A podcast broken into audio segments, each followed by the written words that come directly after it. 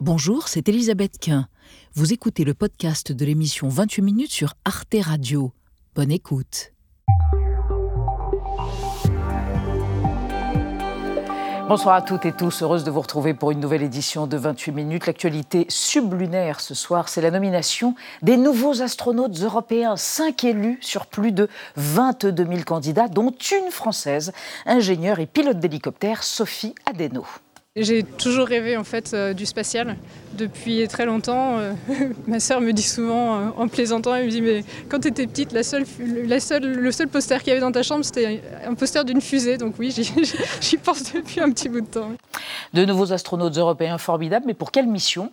Et en débloquant hier 17 milliards d'euros, les 22 pays de l'Agence spatiale européenne vont-ils permettre à l'Europe, troisième puissance mondiale, de rester dans la course? Ce sera le thème de notre débat avant que l'on retrouve en fin d'émission les stellaires. Alix Van Pey et Xavier Mauduit. Bonsoir Elisabeth. Bonsoir Elisabeth. Quel est votre programme?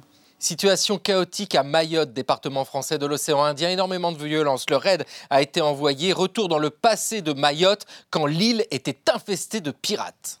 Et vous, Alix Aux États-Unis et aux Pays-Bas, où la pratique du co-knuffelen, le câlin aux vaches, trouve de plus en plus d'adeptes, il paraît que c'est bon pour les hommes et pour les bêtes, une sorte d'antithèse de la corrida, en somme. Mhm, en somme, à tout à l'heure, les amis. Pour commencer ce soir, le témoignage d'un artiste ukrainien culte dans son pays. Il s'appelle Serhiy Jadan, poète, écrivain, leader charismatique d'un groupe musical de métal balkanique. Et il est devenu, depuis l'invasion de l'Ukraine, un des gardiens de sa ville d'adoption, Kharkiv. Il est en France pour le Festival des cultures Est-Ouest qui se déroule jusqu'à dimanche à Paris. Voilà, vous êtes dans 28 minutes, c'est parti.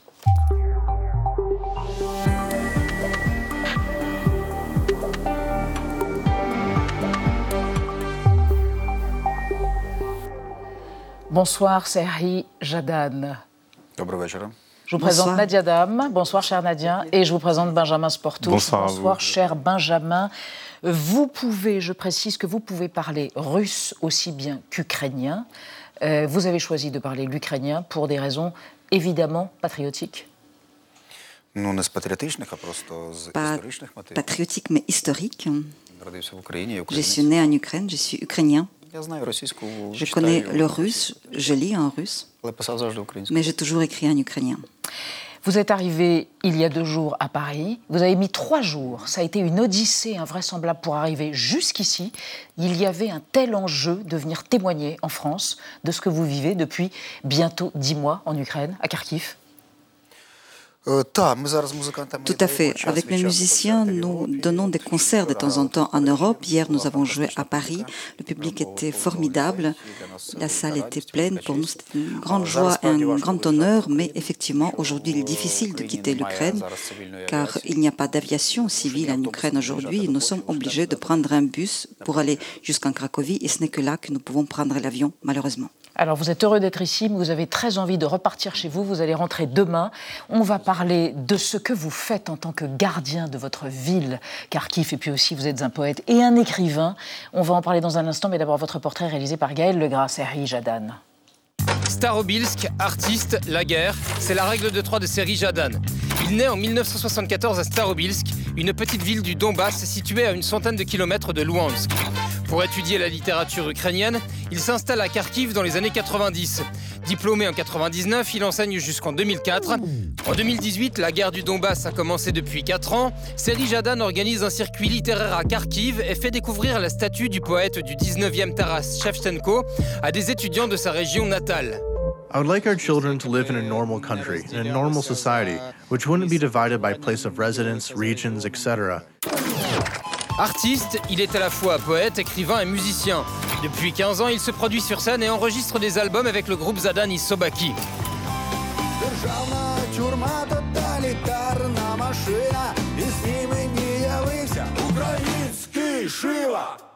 Son premier recueil de poésie, Citation, est publié en 1995. Aujourd'hui, il en a écrit une vingtaine. En 2015, dans l'un de ses poèmes, il évoque l'arrivée de la neige à Kharkiv.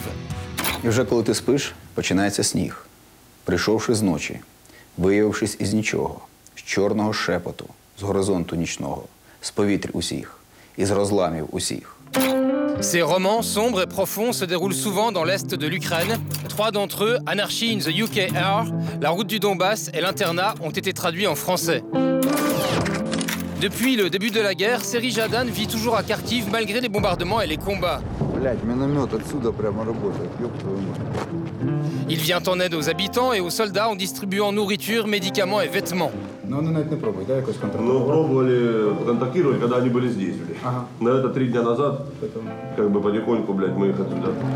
Mais il continue aussi à donner des concerts partout où il le peut.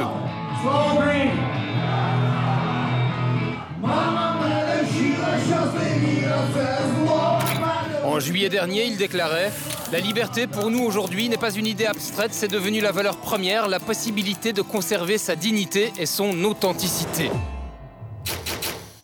Serhi Jadan, la guerre ne pouvait pas vous briser. L'invasion russe ne pouvait pas vous briser. Vous êtes de tout temps euh, un démocrate, un homme engagé pour la liberté, pour l'Europe aussi.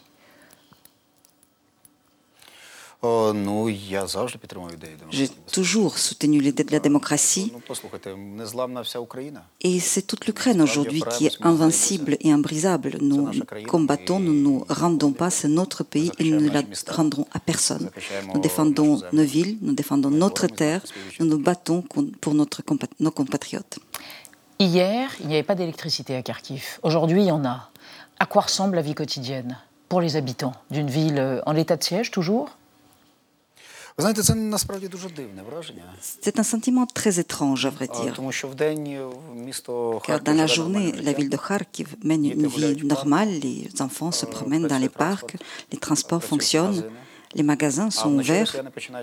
Et le soir, les Russes commencent les bombardements. Et après ces bombardements, il y a des morts au sein de la population civile, des maisons sont détruites. Et il y a en effet deux réalités réalité de la vie paisible et la réalité de la guerre. Kharkiv se trouve à 40 km de la Russie. D'une manière ou d'une autre, nous sommes le premier site, nous sommes la première ligne de cette attaque. Lorsque les Russes lancent des fusées du territoire de la Russie, euh, nous pouvons le voir euh, des gratte-ciels de Kharkiv. On va évoquer avec vous, Seri Jadan, et avec Nadia, l'entraide populaire extraordinaire à Kharkiv et mm. ailleurs, peut-être dans d'autres villes aussi. Hein. Oui, parce que vous le disiez, Elisabeth, c'est toute une partie de l'Ukraine qui est plongée dans le noir depuis plusieurs semaines. Pas d'électricité, pas de chauffage, pas d'eau courante. Et pour survivre, donc, ces populations, elles n'ont pas choisi le chacun pour soi, mais l'entraide, le partage. À Kiev, par exemple, il y a des groupes qui se sont euh, constitués sur Internet pour mettre en commun le bois, les bougies, les générateurs. À Bakhmut, on voit là des images euh, qui montrent des villes villageois qui ont ouvert les grilles de leur jardin pour que tout le monde puisse avoir accès aux légumes de leur jardin, au miel de leurs abeilles. On les voit également partager des repas ensemble. Comment est-ce que ça se passe à Kharkiv? Est-ce qu'il y a aussi de l'entraide? Est-ce que vous attendiez à trouver autant de fraternité parmi vos concitoyens? Oui, nous nous y entendions, parce que Kharkiv est une ville euh, de volontariat, euh, une ville puissante depuis 2014, lorsque la guerre a été déclenchée. Il y a eu beaucoup de mouvements de bénévoles. dès les premiers jours de cette grande guerre, en mars février de cette année, lorsque des milliers de Kharkiviens vivaient dans le métro, puisqu'ils ne pouvaient plus rester dans leur maison, des grands centres de bénévoles ont été organisés à distribuer l'aide humanitaire, à évacuer les gens à les sortir des bombardements. En réalité, aujourd'hui, Kharkiv est un seul organisme. Nous nous entraidons. Nous comprenons que l'hiver sera dur car les Russes détruisent notre système énergétique, mais nous devons nous aider. C'est notre ville, nous sommes tous habitants de Kharkiv, nous aimons beaucoup notre ville et nous aimons beaucoup notre pays. Nous nous préparons donc, nous nous préparons à cette guerre et vous avez évoqué déjà ces potagers qui ont été ouverts. Aujourd'hui, les gens achètent des générateurs, d'autres achètent du bois. Euh, les gens se préparent à cette guerre rude, mais je suis certain que nous résisterons et que nous vaincrons. Benjamin. Série Jardin, Elisabeth en parlait. Euh, vous avez euh, publié donc l'internat. et dans ce roman, on ne sait pas vraiment qui se bat contre qui. Est-ce que c'est une façon de dénoncer en quelque sorte l'absurdité de cette guerre? Je parle toujours de l'absurdité de la guerre, mais il faut comprendre que cette guerre euh, et ce, livre surtout a été écrit euh, par les yeux d'un civil, d'un homme qui ne tient pas l'arme dans ses mains. Et les civils, ce sont justement des gens désorientés qui se trouvent entre deux feux et qui ne comprennent pas parfaitement jusqu'au bout ce qui se passe. Et c'est eux qui sont les plus vulnérables. Et c'est eux qui peuvent être un bouclier humain pour l'armée russe. Donc cette position, lorsqu'on ne comprend pas qui euh, est qui, c'est la position du protagoniste de ce livre. Pour moi, les choses sont parfaitement claires. C'est mon pays, nous n'avons attaqué personne et nous défendons notre pays. Avant l'invasion de l'Ukraine par la Russie, vous aviez eu des propos euh, caustiques et critiques à l'encontre du président Zelensky. Est-ce que, d'une certaine façon, vous constatez qu'un euh, homme, un résistant, s'est révélé depuis le 24 février dernier? Est-ce que vous tiendriez, peut-être c'était aussi du fait de la corruption, enfin vous étiez assez critique. Vous l'êtes toujours, vous ne l'êtes plus? J'ai critiqué ce président, j'ai critiqué également les présidents précédents. Nous sommes des musiciens punk, nous sommes actifs socialement et nous sommes sceptiques socialement. La société ukrainienne a toujours été critique à l'égard du pouvoir. Je pense que c'est une manifestation d'une véritable démocratie. Nous ne créons pas les idoles, nous critiquons lorsque c'est nécessaire, mais là où il faut soutenir, nous sommes prêts à soutenir. Il me semble que dans la situation de cette grande guerre, beaucoup d'hommes politiques ukrainiens se sont comportés de manière parfaitement digne. Et aujourd'hui, il me semble que nous ne devons pas nous battre entre nous, mais nous devons défendre notre pays. Avant-hier, à la place où vous êtes assis, il y avait un soldat russe, déserteur, devenu dissident, qui a déchiré ses papiers d'identité. Son grand-père était ukrainien, il s'appelle mhm. Pavel Filatiev, il a demandé l'asile politique en France. Il est déchiré d'avoir participé à cette guerre, il voudrait faire tout pour aider les Ukrainiens et surtout, il espère, désespérément, je dirais, une réconciliation entre deux peuples frères, l'Ukraine et la Russie, les Ukrainiens et les Russes. Vous la pensez possible, cette réconciliation? Après la fin de cette guerre, après la restauration de la justice, je pense que ça serait possible. Mais parfois, les gens qui parlent de la fin de cette guerre ne s'imaginent pas cette fin. Que veut dire la paix?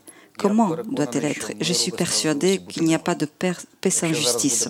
Si aujourd'hui on prend une décision de compromis, ça ne serait qu'une pause avant une nouvelle étape de la guerre. Je suis persuadé que les Ukrainiens, de manière parfaitement juste, exigent le retour de leur territoire. Nous ne voulons pas prendre ce qui ne nous appartient pas. Nous n'avons pas commencé cette guerre, nous n'avons pas besoin, nous ne la voulons pas, mais nous voulons vivre dans notre pays, dans nos frontières.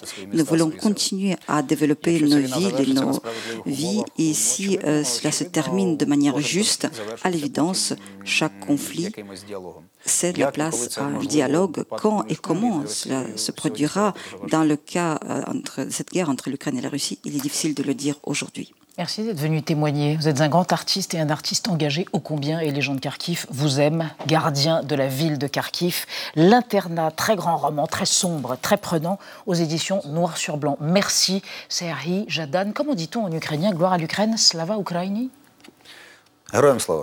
Réponse héros. C'est ça. Et merci à l'interprète traductrice Irina Dmitrichine. Merci encore à vous. On passe à notre débat sur les atouts et les faiblesses de l'Europe, troisième puissance spatiale du monde dans la compétition internationale. L'Agence spatiale européenne a révélé hier l'identité des cinq nouveaux astronautes européens, parmi lesquels une française, Sophia Deno. Un budget stratosphérique de presque 17 milliards a été obtenu des 22 pays de l'agence. Est-ce que ce sera suffisant pour rester dans la course? On en débat après la mise au point euh, de Sandrine Le Calvez.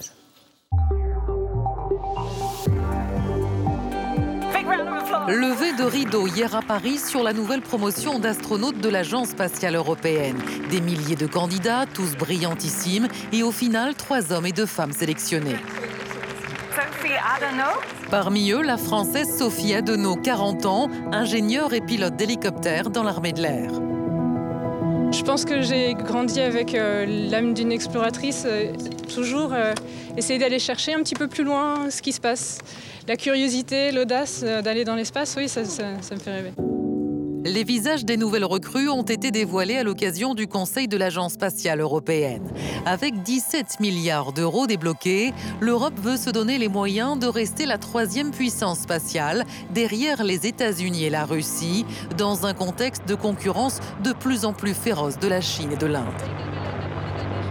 L'autonomie d'accès à l'espace, c'est le seul moyen de conserver notre indépendance sur des usages vitaux du spatial l'Internet par satellite, l'opération en orbite, la valorisation des données collectées depuis l'espace. L'Europe veut gagner en autonomie, notamment grâce au programme IRIS, une constellation de satellites à usage civil et militaire. Mais en ce moment, les Européens enchaînent les déboires. La construction d'Ariane 6, par exemple, a pris trois ans de retard. Le concurrent américain, SpaceX, a même dû être appelé à la rescousse pour mettre sur orbite deux missions scientifiques européennes.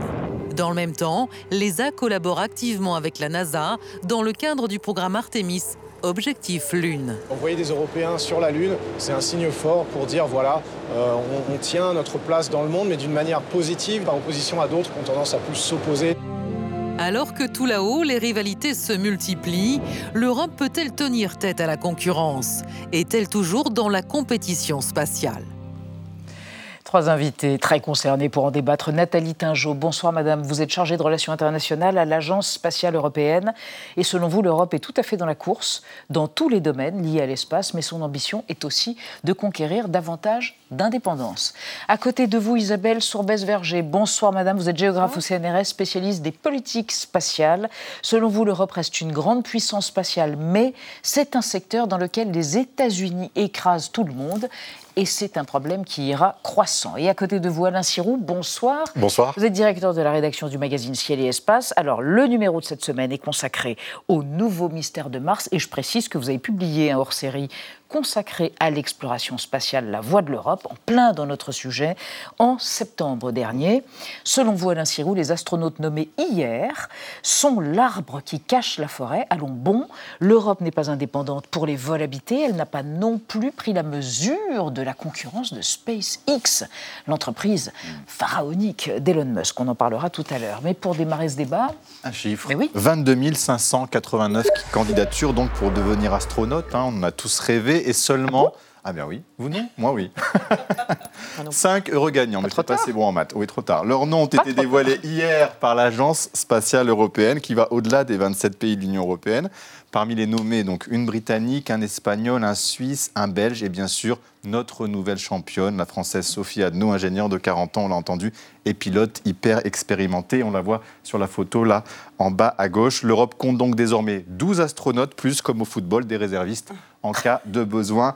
Nathalie Tingeau, la première question qu'on se pose, c'est où vont-ils aller? Quand vont-ils partir sur la Lune? Quelle mission pour ces nouveaux astronautes? Alors, il faut entre 3 et 5 ans pour former un astronaute. Donc là, ils vont, ils vont partir à l'EAC, donc le Centre européen des astronautes à Cologne, euh, au printemps. Mmh. Et ils vont être formés à peu près euh, au moins pendant trois ans. Donc formation de base, puis formation spécifique pré-mission. Et une fois qu'ils seront assignés à une mission, ils auront une mission, une formation d'à peu près un an pour cette mission. Mmh. Et ils iront en orbite basse. Ah, c'est quoi l'orbite basse Donc c'est la Station spatiale internationale. Ah, oui. D'accord. Puisqu'on va prolonger son utilisation jusqu'à 2030. Mmh. Donc il y aura encore des vols de longue durée, à peu près six mois. Euh, certains vont aller euh, vers la Gateway, en fait, qui est la prochaine. La, la Gateway. C'est quoi Qui est la prochaine station, mais qui sera en orbite lunaire cette fois, et non pas euh, en orbite basse. Et puis, peut-être qu'il y en aura qui auront la ah. chance d'aller sur la Lune, euh, puisque l'idée, quand même, mm -hmm. c'est d'essayer de poser le pied d'un astronaute européen avant 2030 sur la Lune. Ouais. Mais un sirop, est-ce qu'on est, avec cette, euh, cette nouvelle armada, j'allais dire, est-ce qu'on est bien doté par rapport aux autres euh, pays en matière spatiale avec nos deux astronautes? Combien en ont bah, les oui. Américains? Moi, je trouve qu'on est bien doté parce qu'on a un strapontin. Donc, on ne peut pas être cinq sur un strapontin. Oh. Non, mais je, je, blague, mais à peine. En fait, ma, ma conviction, mm. c'est qu'il est impossible pour un pays, comme, et pour, un, enfin, pour, pour des grands États comme l'Europe, d'être absent du vol habité. Donc, on est dans le vol habité. Très bien. Simplement, euh, ce n'est pas nous qui avons les vaisseaux. C'est-à-dire que ce ah. sont bien les États-Unis, c'est la Russie, mmh. c'est la Chine, c'est des grandes puissances qui aujourd'hui euh, utilisent le vol habité pour quelque chose qui s'appelle la suprématie, la démonstration de puissance. Et effectivement, bon, pour nous, c'est important d'y être parce que nous sommes des partenaires. Euh, alors, on a été partenaire de la Russie, on est surtout partenaire des, des États-Unis et c'est extrêmement important. Et ce qui est important, c'est pour le public et c'est pour les, je dirais, le personnel politique. Aux États-Unis, 50% des budgets vont, pour la NASA, au vol habité. C'est pas que les, le président américain aime le vol habité, mais simplement, c'est le support populaire. Et ce support populaire, il est aujourd'hui peu négociable. Dites du mal des euh, astronautes, vous allez voir ce que vous allez vous prendre. Donc parce que ça fait rêver. et cette puissance onirique, elle est toujours présente.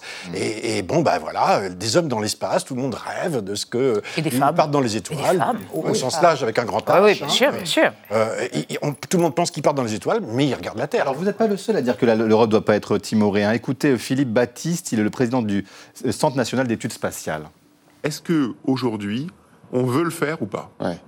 Et ça, cette question, elle n'est pas tranchée. Les conditions ont complètement changé. C'est beaucoup moins cher qu'avant. C'est-à-dire que on peut le faire pour beaucoup moins cher que la Station spatiale internationale. Donc l'Europe, si elle veut le faire, elle peut le faire. Euh, la Russie y va, évidemment, depuis très longtemps. Euh, les États-Unis y sont, la Chine y va. Euh, les Indiens vont avoir aussi euh, les moyens de, le faire dans les mois qui viennent. Donc il y a une question pour l'Europe aujourd'hui. Isabelle Sauberger, on, on, se rend compte en même temps que c'était pas mal aussi de travailler avec les Américains. pourquoi faut-il qu'il y ait absolument une souveraineté européenne en matière spatiale? Alors, c'est deux choses différentes de la souveraineté euh, en matière spatiale. Ce sont euh, les lanceurs, les applications, la science et le vol habité. On a un module européen euh, dans la Station spatiale internationale. On a des astronautes européens. On est même en train d'en former des nouveaux. On n'a pas l'autonomie des vols habités vers l'espace. C'est-à-dire que personne ne décolle de Kourou dans un lanceur européen avec une capsule européenne. Ça a failli se faire au moment d'Hermès et Columbus au milieu des années 80. On a renoncé. Mais pourquoi? Parce qu'on ne sait pas faire ou parce qu'on ne veut pas faire? Parce, qu'on, parce que c'est très cher. Parce ah, que transformer un lanceur euh, de, qui était un lanceur commercial en lanceur pour euh, des êtres humains, ben, ça fait effectivement mm. une complexité extrême. Et on a jugé à l'époque que finalement l'Europe, ça son ADN, c'était peut-être la coopération, mmh. et que du coup, elle savait coopérer avec les Russes, elle savait mmh. coopérer avec les Américains. Elle parle aujourd'hui, euh, il y a des entraînements d'astronautes avec des Chinois. Et donc, on s'est dit, ben, finalement, est-ce qu'on a vraiment besoin à titre européen mmh. D'autant plus que, pour rebondir sur ce que disait Alain Sirou, en fait, il y a une adéquation peut-être encore plus entre la fierté nationale que la question de la souveraineté. Or, euh, effectivement, allez à nous en France, on connaît euh, Thomas Pesquet, ah, et bah, puis Claudie Agnoret, Jean-Pierre Agnoret. bon. Mais euh, en Italie, on va connaître euh, les astronautes euh, italiens. En Angleterre, on va connaître l'astronaute mhm. anglais. Et même en Suisse, on a des astronautes suisses que nous, nous ignorons complètement. Et donc, si vous voulez, je pense que cette inadéquation d'un fédéralisme à l'européenne, mhm. je ne sais pas trop comment il faut appeler ça, finalement ne nous permet pas de, de donner un budget et l'opinion publique n'adhérera pas à un astronaute européen, même si ça a été tenté plein de fois. Nathalie on, a, ben, on a les moyens, nos ambitions, là, 17 milliards, c'est énorme. Et pourtant, on est dans une récession qu'on nous annonce. Donc c'est pas mal ce que débloque l'Europe quand même là. Alors effectivement, avant la réunion, on n'était pas très sûr d'arriver euh, réunion d'hier hein. à ce qu'on voulait. Voilà. 18, on savait qu'on était, on était très ambitieux. Il faut toujours avoir plus d'idées que d'argent, que nos États membres ont d'argent. Ce qui serait terrible, c'est que les États membres aient 20 milliards d'euros à mettre sur la table et qu'on n'ait pas, de, les projets qui vont avec. Donc tant qu'on est dans ce sens-là, c'est là on a les projets et l'argent. Là, on a des projets et l'argent. Alors, il faut savoir que euh, on, Mood Alain Sirou, mais continuez, il va intervenir après. Je veux dire, euh, évidemment, on voudrait plus d'argent, évidemment, on voudrait plus d'ambition. Mm. En même temps, euh, comme disait le philosophe Aron, il y a la légitimité de l'époque. Une décision n'est pas bonne ou mauvaise en soi, il y a la légitimité de l'époque. Donc, on doit, nous, arbitrer entre le fait qu'il faut donner du travail mm. euh, aux ingénieurs, aux bureaux d'études, aux industriels en Europe, parce qu'il faut mm-hmm. investir dans l'avenir aujourd'hui, mm-hmm. et en même temps, il ne faut pas avoir donné l'impression qu'on grille euh, dans l'espace euh, beaucoup d'argent alors que les gens ont froid, faim et ah, ça, a été, ça, a, été c'est quelque chose. Alors c'est pas notre arbitrage c'est l'arbitrage des politiques qui prennent la décision. Bruno Le Maire était mm. c'est mm-hmm. lui qui était l'hôte de cette réunion il est obligé d'en tenir compte. Donc c'est ça l'arbitrage. Quand l'inflation flambe, on ne peut pas. Euh, c'est la légitimité de l'époque. Voilà, la légitimité de l'époque, ça ne nous empêche pas de rêver aussi, vous le disiez, Anna. Est-ce que ça veut dire que ces 17 milliards vont nous permettre d'aller sur Mars? Ça aussi, on... ah, non. absolument pas. Mais il faut. Et est-ce suffisant? Est-ce beaucoup vous faisiez la moue? Non, en, fait, on est, le monde est, est, en train de changer très très vite dans le domaine spatial et on est à la ramasse. Faut être très on est la troisième puissance tout de même. Euh, plus pour longtemps? Plus, oui, oui je. Si, si, on... si. Ah, oui, on est la troisième puissance, mais la troisième puissance, elle aura, elle aura plus de lanceurs l'an prochain. C'est-à-dire que l'an prochain, nous n'aurons plus les moyens de lancer des satellites à partir de l'Europe. Ce qui est quand même pas une plaisanterie. Revenez sur le budget. On revient sur le budget. C'est quand même 4 à 5 fois moins que la NASA. Bah oui. Systématiquement. Bah C'est-à-dire qu'on est quand même 500 millions d'habitants. Et, je, parle, je, parle, seulement de la NASA, c'est-à-dire que le Pentagone, pour les satellites militaires, parce que l'espace, ça n'est pas que l'exploration des astronautes, c'est les satellites scientifiques, c'est l'exploration de la Terre, c'est euh, les communications. Et là, ça a explosé. Il y a actuellement des demandes pour 400 000 satellites qui devraient être lancés dans les prochaines années ou qui pourraient être lancés. C'est le militaire. Donc vous vous rendez compte que c'est extrêmement puissant. Et aujourd'hui, ça bouge très, très, très, très vite. Et les, les ambitions de l'Europe, elles sont importantes mais les budgets sont sans doute pas complètement à la hauteur des ambitions. Alors, on parlait de fierté, on va se remémorer la fierté nationale. Euh, le 1er décembre, non, le 24 décembre 1979, à Kourou, en Guyane, premier lancement de la fusée Ariane, fleuron de la politique spatiale européenne. Regardez. Kourou, 18h, 14 minutes 38 secondes, heure de Paris. Ça y est, Ariane s'élance dans le ciel du centre spatial guyanais, poussé par les 250 tonnes des quatre moteurs de son premier étage. Une ascension verticale impeccable que l'on peut suivre grâce aux 12 caméras de télévision. Ce premier étage va brûler pendant 145 secondes, c'est-à-dire pendant près de 2 minutes et demie. Pendant ces 2 minutes 30 d'ascension, Ariane va consommer une tonne de carburant à la seconde. Euh, Isabelle Survez Verger, Elisabeth le disait à l'instant, quelle fierté hein, quand on voyait à chaque fois qu'on voyait une, fusée Ariane décoller. Eh bien, on a l'impression qu'on est en panne là, que ça décolle plus autant. je voudrais quand même repasser un peu dans le contexte historique parce mm. que à l'époque, euh, c'était pas célébré par les médias hein, le premier vol d'Ariane. En 1979, c'est un peu plus compliqué que ça. En 1979, c'était le moment où les Américains mettaient au point la navette spatiale. Et donc nous, avec un lanceur très classique comme Ariane, on apparaissait vraiment comme les petits poussés et ça mm. paraissait pas très sérieux. Et puis pour revenir sur ce qui a été il n'y a pas que les Européens qui peuvent faire des erreurs et se retrouver sans lanceur, parce que euh, les États-Unis, quand même hyper puissance spatiale, ont passé quelques années après le deuxième accident de la navette Challenger à se retrouver sans lanceur du tout. C'est d'ailleurs ça qui a fait euh, pour Ariane hein. lanceur de satellite, mais lanceur d'homme aussi. Ils n'avaient plus rien. Et donc, du coup, c'est le moment où, si vous voulez, euh, l'Europe a, eu cette fenêtre extraordinaire dans lequel. Et on a du mal à se remettre aujourd'hui euh, de ce qui était quand même une fenêtre d'opportunité. Ce n'est pas nous qui avions créé les situations pour. Il se trouve qu'on était là au bon moment, au bon endroit, ce qui n'est plus le cas. Donc, qu'on soit en retard de un an ou deux ans, c'est quand même extrêmement désagréable. Et, et, voilà. 6, hein. Il paraît trois ans, non? Ce qu'on comprend, oui, ce qu'on comprend pas très bien, c'est pourquoi Ariane 5 a été arrêté avant qu'Ariane 6 soit prêt à prendre le relais. Mais en fait, on le comprend très bien parce que c'est une histoire de budget et de charge de travail. Donc tout simplement, on avait fait la même chose sur Ariane 4 et Ariane 5. Hein, mhm. donc euh, le problème est toujours le même. En fait, aujourd'hui, euh, la question c'est d'avoir son lanceur qui va être disponible, même si en attendant, on est obligé de tirer par SpaceX, ce qui ne nous fait pas spécialement SpaceX de Elon Musk. Oui, mais euh, Nathalie Tingeau, quand, même, quand on regarde les chiffres, l'année dernière, la Chine a réalisé quand même 38% des tirs devant les États-Unis et l'Europe, on va le voir sur notre graphique, est en quatrième position avec 6% seulement. On se dit, euh, bon, bah, il y a une dégringolade quand même. Alors, l'Europe, on n'est pas dans une course. Ah bon? Euh, Enfin, non, non, non, mais je, veux dire. C'est quand on, perd qu'on n'est plus dans la course, alors. On n'a pas. L'Agence spatiale européenne n'est pas née pour faire la course avec les Américains ou avec les Russes. L'Agence spatiale européenne est née de la volonté de scientifiques de mettre en commun euh, leur ambition spatiale. Et donc, on n'est pas dans la course. On, veut une certaine forme d'indépendance, mais on mhm. veut répondre à nos besoins. Parce, et aussi, on veut se placer sur tout le segment du spatial. C'est-à-dire, on fait des télécoms, on fait de la navigation, on, fait, on a un des meilleurs programmes au monde, si ce n'est pas le meilleur, en observation de la Terre, mhm. Copernicus, vous voyez. Puis on a Galiléo aussi euh, dans tous nos téléphones. Voilà. Donc, on, est sur tout le, portefeuille. Si, si, on se mettait sur un seul segment, on serait sûrement euh, de loin les meilleurs.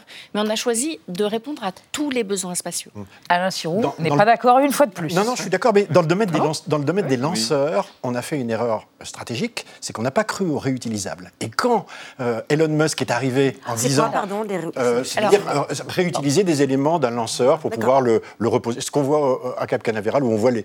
les, les recycler, quoi. Recycler, en quelque sorte. On tout, nous bah, Dès qu'une dès que ça part, euh, voilà, tout, ah tout, est, tout, est, tout est dispersé. cadence aussi. on n'y a pas cru. Et on n'y a pas cru et on n'a pas cru qu'il serait puissant. Or, aujourd'hui, juste de façon pragmatique, quand on arrivera à la fin de l'année, Elon Musk, avec son lanceur réutilisable, aura fait plus de 50 lancements, alors qu'on en aura fait 3 ou 4 en Europe. Mmh. Euh, et surtout, ça aura coûté, allez, environ 20 millions de dollars par lancement, facturé 60 millions, et on se rend compte que là, c'est pas du tout divisé par 2 ou par 3, c'est divisé peut-être par 8 ou par 10. Donc, c'est un effondrement des coûts avec une quantité impressionnante de lanceurs qui sont disponibles sur le marché. Et aujourd'hui, si vous avez une petite entreprise de, de taxi, que vous avez quelqu'un qui s'installe en face de chez vous et qui dit bah, Moi, ça sera 10 fois moins cher, ah. et puis euh, le, le, comment dire, le petit voyage que je vous fais de, de Camaret à Brest, il coûtera plus qu'un euro au lieu des, des 10 facturés. Je crois qu'elle est pour le coup pas d'accord. Vous allez, perdre pied. Vous allez, euh, Mais c'est vrai qu'on se dit, est-ce que, est que l'avenir n'est pas au privé? Est-ce que c'est pas aussi plus agile pour l'espace Il y a plusieurs questions différentes. Déjà, Elon Musk, il a une cadence de tir qui mm. est liée à sa propre constellation de satellites qui va avec. Nous n'avons pas en Europe attiré hein. Starlink. Mm. Il annonce euh, bon, euh, plusieurs milliers de satellites. Il en a déjà lancé 3000 et il va jusqu'à 40 000 et pourquoi pas. Et plus si Donc en réalité, si vous voulez, lui, il intègre son lanceur et ses satellites. Mmh. Donc en fait, le système, euh, les lanceurs euh, permettent de faire pas cher le lancement du satellite et le satellite permet de faire fonctionner le lanceur qui du coup peut baisser ses prix et il peut produire en série. Mais si vous regardiez à l'époque soviétique, les soviétiques qui ont quand même jamais été euh, des grands économistes ou des marchands exceptionnels, ils avaient des lanceurs adaptés à leurs satellites parce que ça coûtait moins cher et ils tiraient en série et ils faisaient baisser les coûts. Donc si vous voulez, je pense qu'en Europe, la vraie question mmh. pour le réutilisable, c'est pas une erreur stratégique Mhm. de pensée, c'est que nous n'avions pas des constellations à lancer et un nombre de mhm. satellites correspondant à des besoins européens suffisamment important. Sauf que, sauf que Nadia, on va parler avec... Pardon, je vous coupe pas, mais Nadia va riposter, ou plutôt l'Europe va oui, riposter. L'Europe va oui. penser à riposter. Allez-y. Ouais, puisque vous le disiez, alors, si vous l'espace, c'est aussi les communications. C'est un enjeu majeur, sauf que l'Europe était euh, pas très en avance et surtout très très dépendante d'autres pays.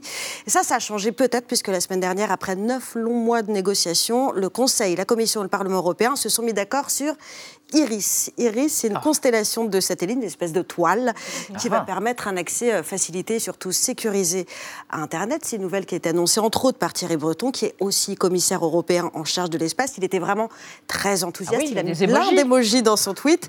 Euh, les premiers services d'Iris doivent être fournis pardon, à la fin de l'année 2024. Alors de quel service on parle? L'idée principale, si j'ai bien compris, c'est d'abord de ne plus dépendre des Américains, des Chinois, des Russes pour pouvoir communiquer, s'informer et Dieu sait que c'est important, par exemple via euh, l'Internet à haut débit, puisque ce sont les satellites précisément qui offrent des connexions au gouvernement, aux citoyens que nous sommes et aussi aux armées. L'autre objectif, c'est aussi de pouvoir protéger les pays européens des cyberattaques de plus en plus nombreuses, des piratages qui pourraient paralyser les réseaux de communication. Et d'ailleurs, IRIS, c'est l'acronyme d'infrastructure de résilience et d'interconnexion sécurisée par satellite. On a bien vu d'ailleurs comment la guerre avait euh, privé l'Ukraine de, ses réseaux euh, télécoms. Alain Sirou? Si on est indépendant là-haut, ça nous euh, préserve aussi sur le plan géopolitique en bas bah, on, a, on, a, tous vu euh, ce qui s'est passé en ah Ukraine, hein, euh, avec Elon Musk arrivant avec... et qui proposait Starlink, justement. Oui, jusqu'au moment où il dit, bah, non, finalement, ça me coûte cher, et donc il va falloir payer 100 millions de dollars. Donc on a, on a bien compris ça. Et, je dirais que Iris... qui, qui, va être développé, c'est 6 milliards de 6 milliards. 10 milliards à peu avec près, Des fonds, avec des fonds privés, des fonds européens et des fonds privés.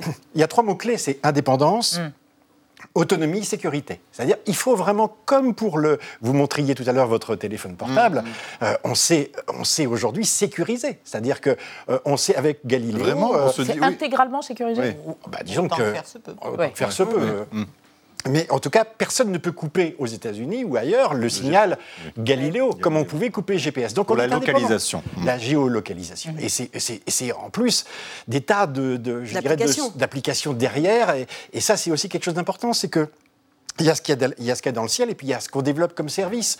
Et donc, être sécurisé sur du réseau, donc Internet haut débit, c'est aujourd'hui totalement stratégique, comme les l'observation de la Terre avec donc il y, a Galileo et puis il y a aussi tout ce qui, tous les satellites qui sont euh, développés aujourd'hui par l'Europe pour pouvoir euh, avoir des informations sur le climat. Euh, c'est ça, dérèglement climatique, etc.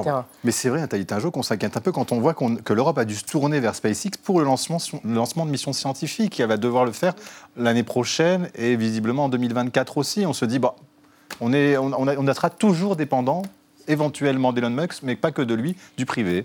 Alors, il n'est pas cher. Pardon, Je plaisante, je dis c'est pas grave, il est pas ah, cher. Ah d'accord, bah, bah, alors euh, donnons-leur les clés. Non, non, mais on leur donne pas l'indépendance parce qu'ils tirent. Hein. Je vais pas, je vais pas. Moi j'étais, j'étais euh, au conseil euh, qui a pris cette décision. Ce n'est pas une décision facile. Enfin, c'est pas glorieux de, de, prendre ce type de décision. soyons, soyons honnêtes. On aurait bien aimé que notre lanceur soit prêt. Alors normalement, enfin pendant très longtemps, ça a été une success story Ariane parce qu'on avait toujours deux lanceurs d'avance dans les cartons.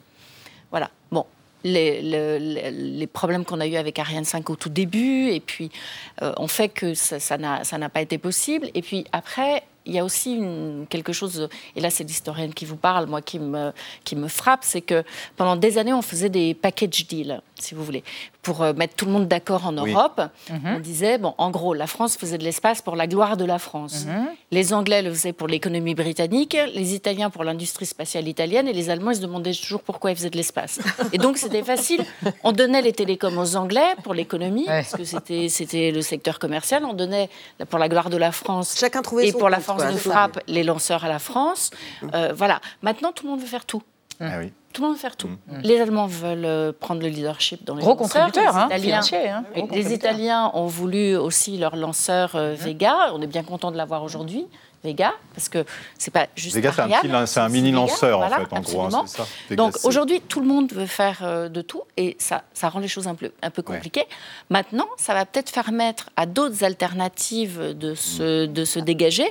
Par exemple euh, bah, par exemple, il y a des petits lanceurs, il y a des micro-lanceurs, euh, il, y a des, il y a des micro-lanceurs d'un carton français, il y en a dans les cartons allemands. Donc peut-être qu'on va trouver une solution euh, et que les choses vont s'équilibrer.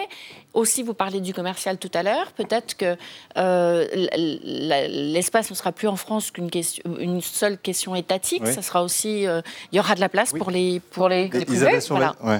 Ah bon au, risque de transformer un bien commun en espèce de zone euh, C'est encore autre chose, c'est dans les utilisations. C'est encore autre chose, c'est dans les utilisations. Et ça, de toute façon, il faut toujours penser que dans l'espace, on est interdépendant. Oui, mais tout le monde a quand même intérêt. Ça moins un lieu de coopération. Oui, ce qui est en train de changer, est-ce que c'est pas ça justement Oui et non, parce que vous avez de la compétition commerciale, parce que l'espace prend de nouvelles activités, une nouvelle ampleur. Vous parliez de vos satellites pour Internet, c'est surtout pour les objets connectés. oui, non, mais je vous les attribue gentiment, Isis, mais c'est aussi les objets connectés, c'est aussi euh, les voitures avec autoguidage, etc. Donc on voit bien toute cette nouvelle économie de l'espace qui naît. Et ça, elle a un certain nombre d'enjeux sur le plan du trafic. Mais et il n'y aura pas un jour où il y aura trop de satellites? Eh ben, euh, Il y a des satellites qui retombent. La question, c'est comment vous ah faites pour les faire retomber. Et la question, c'est comment vous gérez les règles de trafic. Donc ça, c'est un élément. Ce que je voulais dire, c'est qu'à l'international, il ne faut pas non plus se focaliser uniquement sur le modèle américain. Le modèle américain, il a sa logique interne, il a son système, il a un budget qui n'a rien à voir, 50 milliards euh, de dollars euh, tous les ans. On est vraiment dans des ordres de grandeur, et ça, ça fait 40 ans que ça dure. Et donc, nous, Européens, il faut qu'on trouve notre niche. C'est-à-dire qu'on n'est pas les États-Unis, qu'on n'a pas derrière des euh, tas d'entreprises à la Elon Musk, on n'a pas de GAFA, on n'a pas toutes ces choses-là. En revanche, on a de la compétence scientifique. Non, on a de la compétence scientifique, on a de la compétence technologique. Je n'ai pas l'habitude de vendre l'Europe, mais franchement, je pense que dans le domaine du spatial, on est quand même très reconnu eh ben, par rapport à nos capacités. voilà. Merci, ce sera le mot de la on fin. Peut encore mieux faire. Mais Très on peut bien. encore mieux faire. Eh ben, c'est le mot de la fin. Merci d'avoir exploré cette question autour des atouts de l'Europe dans la compétition spatiale. Merci à tous les trois. On va rester dans l'actualité avec Xavier Mauduit à propos d'une quasi-guerre civile qui menace sur l'île de Mayotte, ce département français d'outre-mer. Euh, et puis Alix, avec qui on va évoquer deux traditions que souhaitent abolir les défenseurs des animaux. Ça va être compliqué. La corrida en France et le sacrifice des dindes pour Thanksgiving aux États-Unis qui est célébré ce soir, jeudi. Mais pour commencer, Thibault Noll qui recense les mots vedettes de l'actualité. Alors ce soir, c'est unboxing, l'art du déballage. Qu'est-ce qu'on déballe hmm C'est entendu. On déballe tout. Aujourd'hui, on va faire un unboxing. Unboxing. Vidéo spéciale unboxing. Unboxing. Nouvelle vidéo unboxing d'un calendrier de l'Avent. Qu'est-ce que ça veut dire? Exactement ce que ça dit. Merci de m'en dire un peu plus. entendu. La vie secrète des mots vedettes. Unboxing est un mot anglais qui veut dire déballage et s'emploie essentiellement dans la neuve langue des réseaux sociaux pour désigner les vidéos de déballage de produits. Tout ce qui se vend, eau de Cologne, boule de geisha, reptile, œufs de flingue, arbre magique, peut se déballer devant une caméra et devenir un blockbuster. L'unboxing zéro remonterait à 2006 lorsqu'un geek blogueur déballe publiquement un préhistophone Nokia E61 et que le terme unboxing devient de plus en plus recherché sur Google. Depuis, les comptes spécialisés en déballage public de Camelot se sont propagés sur YouTube, comme la Taxifolia en Méditerranée, avec certaines audiences multimillionnaires. Dans le top 10 2022 des stars YouTube les mieux payées, publié par Forbes, le magazine Passion Poche Pleine, on trouve une fillette, suivie du jeune Ryan Kaji, premier enfant à avoir déballé ses jouets face caméra en 2015 à l'âge de 3 ans. La vidéo originelle où le freluquet ouvre un œuf géant bourré de babioles en plastoc cumule 1 milliard 100 millions de vues. Les vidéos d'unboxing de Vlad et Nikki, deux autres enfants sandwich américains, le dépassent en nombre d'abonnés, 90 millions, mais celle de Ryan, 33 millions, rapporte bon an mal an 25 millions de dollars à ses parents, Lohan et Shion, à raison d'un jouet et une vidéo presque chaque jour de la semaine, des figurines pas de patrouille au dîner de McDo. Aux États-Unis, l'unboxing a valu à YouTube une condamnation pour avoir suivi des utilisateurs de moins de 13 ans. En France, où le travail des enfants est interdit, sauf dérogation, la défenseur des droits consacre son rapport 2022 à la vie privée des ptios et s'interroge des conséquences de l'unboxing. Ou comment remettre le diable en boîte. Bravo Thibault Bonsoir Alix. Bonsoir Xavier. Bonsoir Elisabeth. Vous allez bien tous les deux Très bien.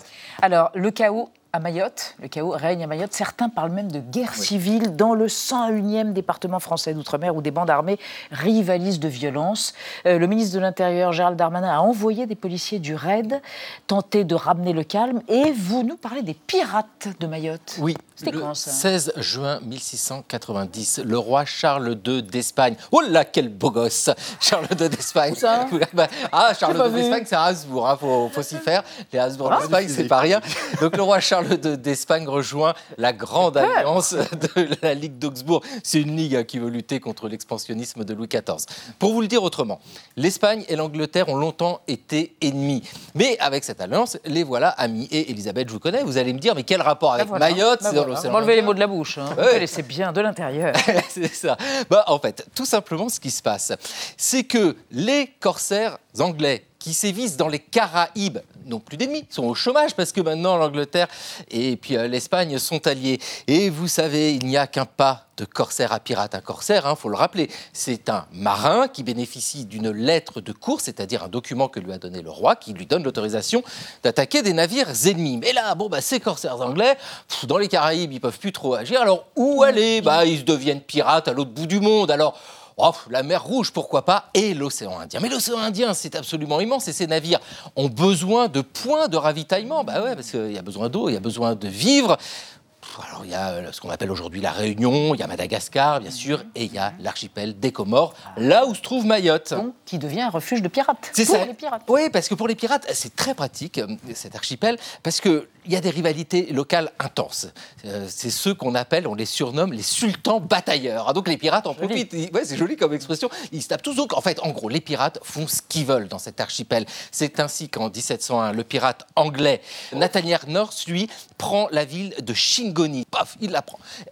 John Bowen, Thomas Howard, deux autres pirates, eux, décident de s'installer à Mayotte. C'est-à-dire qu'ils sont là, c'est leur base arrière, et hop, ils partent à l'abordage, et puis ils reviennent à Mayotte. Bref, vous l'avez compris, pour les navires de commerce, vaut mieux pas trop passer dans les parages parce que c'est infesté de pirates.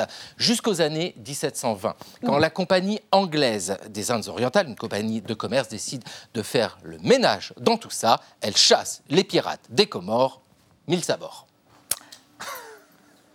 Vous avez du mesdames, messieurs. Alors, on change de registre avec vous, cher Alix. On a appris il y a quelques heures que la France insoumise a renoncé à présenter euh, la proposition du député, donc de son propre bord, Ébric Caron, d'abolir la corrida. Ça aurait été, semble-t-il, un peu trop délicat.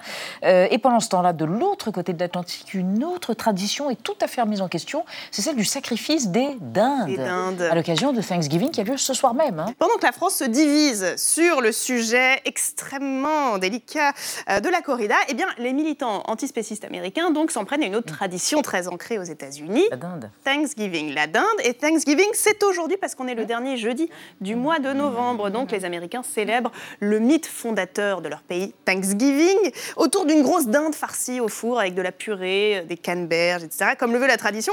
Et comme prévu, Joe Biden a gracié il y a quelques jours deux dindes qui ont eu beaucoup de chance, puisque chaque année, ce sont plus de 40 millions de bêtes qui sont tuées à cette occasion, si bien que des militants antispécistes aimeraient créer, ont commencé à créer une contre, un contre-Thanksgiving pour attaquer donc cette fête-là. Une militante antispéciste qui se fait surnommer Mrs. Vegan, Madame mhm. Vegan, par exemple, elle incite ses congénères évidemment à ne pas manger de viande le jour J. Elle leur conseille plutôt de parrainer une dinde. Pour 15 dollars par mois, il suffit de payer, donc on paye sa survie, et comme ça, elle peut vivre tranquillement une vie paisible dans un sanctuaire animalier. Qu'est-ce que c'est que ça, un sanctuaire animalier? Eh bien, donc ils appellent ça sanctuary. C'est une sorte de euh, ferme refuge pour les animaux qui ont été maltraités ou alors qui étaient destinés à être mangés, qui n'ont pas été. Ils ont de la chance. La ferme donc de Gentle Barn, par exemple, à Santa Clarita en Californie, propose cela. Elle est noire de monde le jour de Thanksgiving parce que sa ah. gérante, qu'on voit ici, qui est complètement amoureuse des dindes. Il faut lire son histoire. C'est D'accord, très elle bien. propose au public de faire des câlins avec les dindes. Oui, c'est un animal, c'est pas du minerai de viande. voilà, ça, a des plumes. Le reste de l'année, elle propose des rencontres affectueuses avec, avec, des vaches et des bœufs. Ah et bon? c'est oui, la pratique très sérieuse s'appelle le co knuffelen, câlin avec les vaches. Et en fait, ça vient des Pays-Bas. Ça, a été lancé il y a une dizaine d'années et ça a été exporté à l'international. Ça marche très très bien aux États-Unis. Et pendant ces séances, visiblement, certaines vaches et certains bœufs montrent, au bout d'un certain moment, des signes extérieurs de relaxation. Donc voilà, c'est une sorte euh, d'anti-corrida. Dans quelques décennies, qui sait, la corrida sera peut-être interdite et puis le co-knuffelen sera défendu en tant que tradition à son tour. Merci à tous. À suivre sur l'antenne d'Arte Chérie, Le Peuple des Forêts en trois volets, réalisé par Jacques Perrin en 2017. Euh, l'histoire des forêts en Europe de l'ère glaciaire à nos jours. Demain, 20h15, 5, pourquoi 15 Le club de 28 minutes avec les patents Lexki Renaud Dely. Je vous retrouve lundi. Tchuss